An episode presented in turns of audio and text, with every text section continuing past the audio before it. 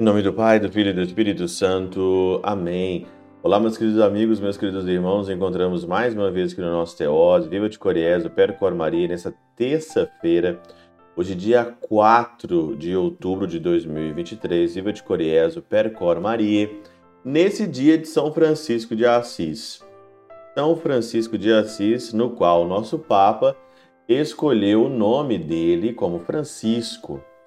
Interessante é que, por mais que você fale de São Francisco de Assis, nós temos sempre coisas para falar sobre São Francisco de Assis, um homem que marcou o seu tempo, marcou a tua vida, marcou a Idade Média, juntamente com São Domingos, e hoje ele é de fato mesmo aí o nosso modelo São Francisco de despojamento, de entrega, de fundação e principalmente de escolher a melhor parte.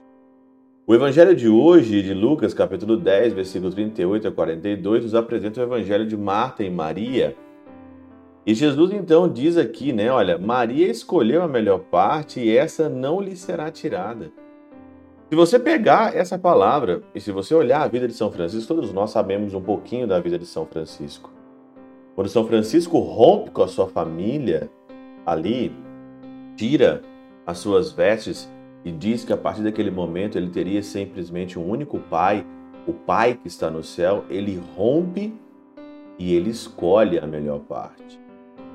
Santo Agostinho, aqui, ele faz um comentário assim que eu acho maravilhoso, que dá para a gente encaixar muito bem na vida de São Francisco. Né? O Senhor, diz aqui, o Senhor logo não repreendeu a obra de Marta, mas distinguiu uma ocupação da outra. Uma ocupação da outra. Segue afinal: Maria escolheu a melhor parte que lhe não será tirada. Tu não escolhesses uma parte má, mas ela escolheu uma parte melhor. As pessoas que estão no mundo, as pessoas que querem viver uma vida normal no mundo, talvez fazendo coisas básicas da vida religiosa, elas não escolheram. E elas podem até dizer que elas escolheram a melhor parte.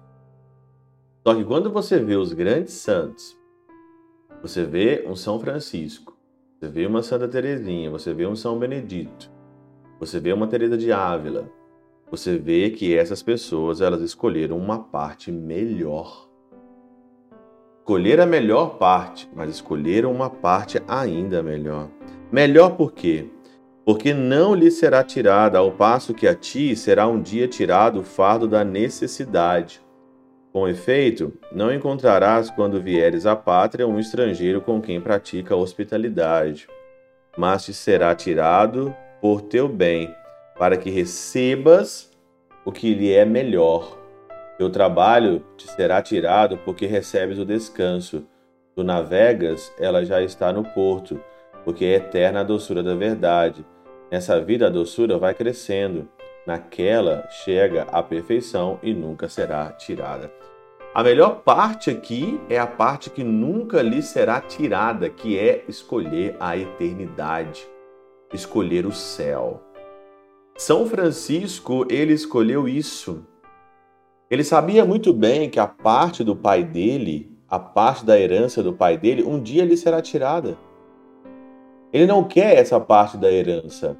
Ele não quer a parte deles, ele quer a parte espiritual, ele quer a parte da sua ordem, ele quer a parte dos franciscanos, ele quer a parte da porciúncula. Em falar em porciúncula, um dos lugares assim que mais amei indo em Assis é a parte da porciúncula.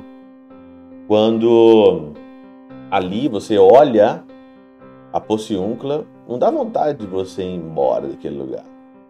E mais uma vez no nosso coração fica ali a pergunta de São Francisco: Senhor, o que queres que eu faça? Senhor, o que eu queres? O que queres que eu faça, Senhor Jesus? E aí você escuta no seu coração e no meu coração, vai e reconstrói a minha igreja. O que que você, devoto de São Francisco, o que que você, amante de São Francisco, o que, que você está fazendo para continuar a reconstruir ou a construir a Igreja de Cristo. Senhor, o que queres que eu faça? Pela intercessão de São Chabel de Mangluf, São Padre Pio de Peltrautina, Santa Teresinha do Menino Jesus e o Doce Coração de Maria, Deus Todo-Poderoso vos abençoe. Pai, Filho e Espírito Santo, Deus sobre vós e convosco permaneça para sempre. Amém.